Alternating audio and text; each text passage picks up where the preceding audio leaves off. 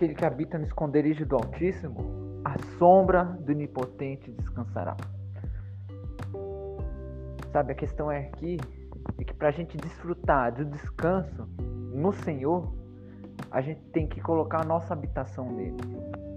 Mas quantas vezes a nossa habitação, ou vamos colocar um, com mais clareza, mas a nossa segurança e confiança, né? Porque é, onde a gente habita é um lugar onde a gente se sente seguro, né? ou deveria se sentir.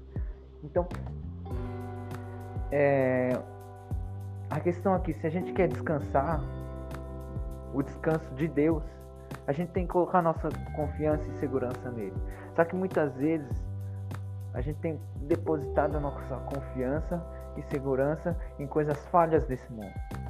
Nas coisas que, é, infelizmente, a traça e a ferrugem corroem. Ou em coisas que são falhas, são humanas. Pessoas que têm dependido de dinheiro, de emprego e até mesmo de relacionamentos.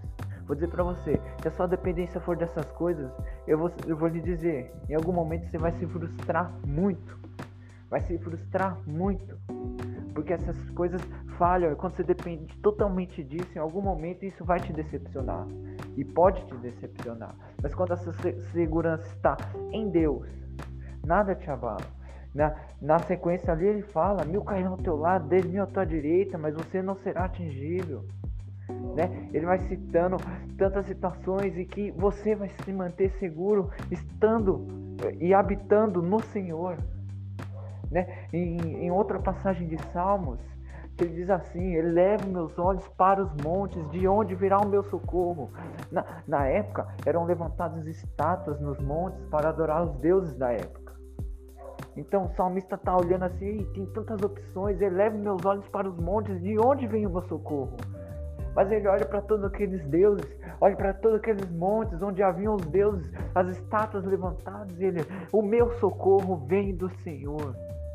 Sabe, a gente tem que entender que o seu socorro, o nosso socorro, o meu socorro, não se encontra no dinheiro, não se encontra no relacionamento, não se encontra num carro zero, não se encontra na casa própria, não se encontra em um relacionamento. A paz que a gente precisa, o conforto, a solução que a gente tanto espera está no Senhor.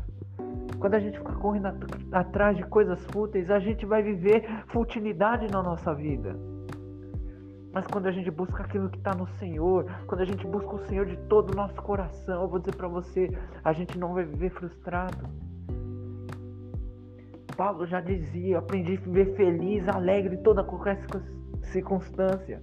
Sabe por quê? Porque ele entendeu que não são as circunstâncias que fazem ele bem, ou o deixa em paz, ou, ou, traz alegria, mas ele entendeu, Paulo entendeu, e a gente vê na vida dele que no sofrer ele podia ver a mão de Deus manifesta, no sofrer, ou no bem, ou no mal, ele via a mão de Deus.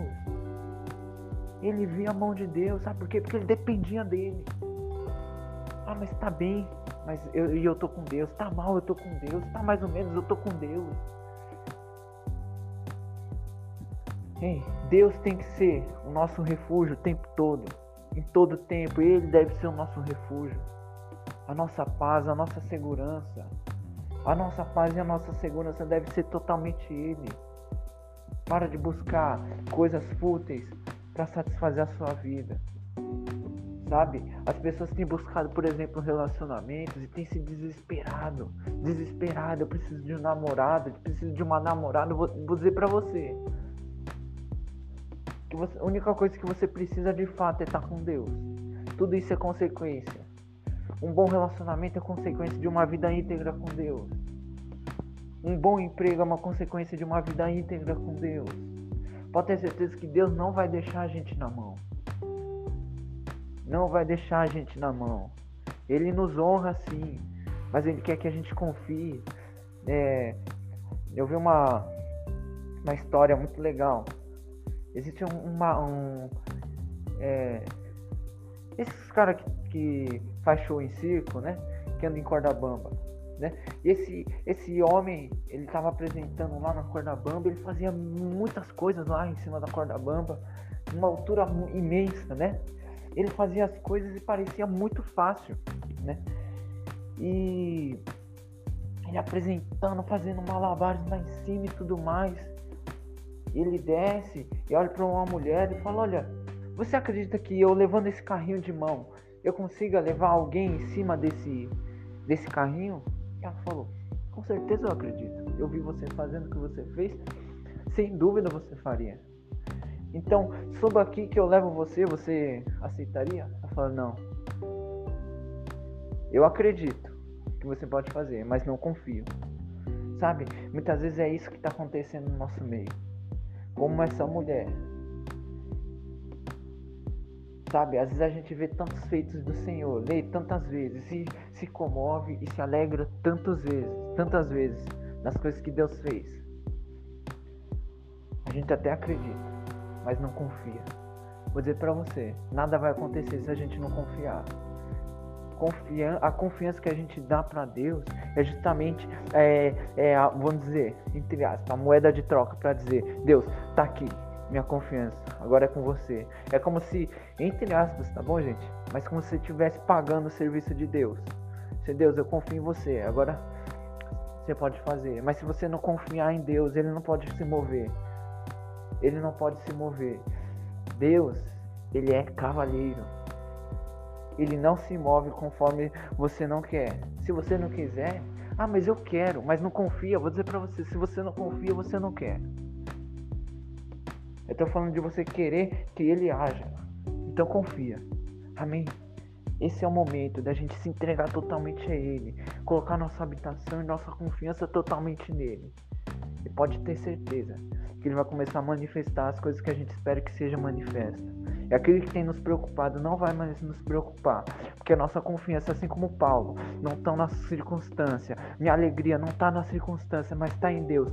Só mais um versículo para citar, uma passagem, né? acho que é bem conhecido até, Abacuque 3,17.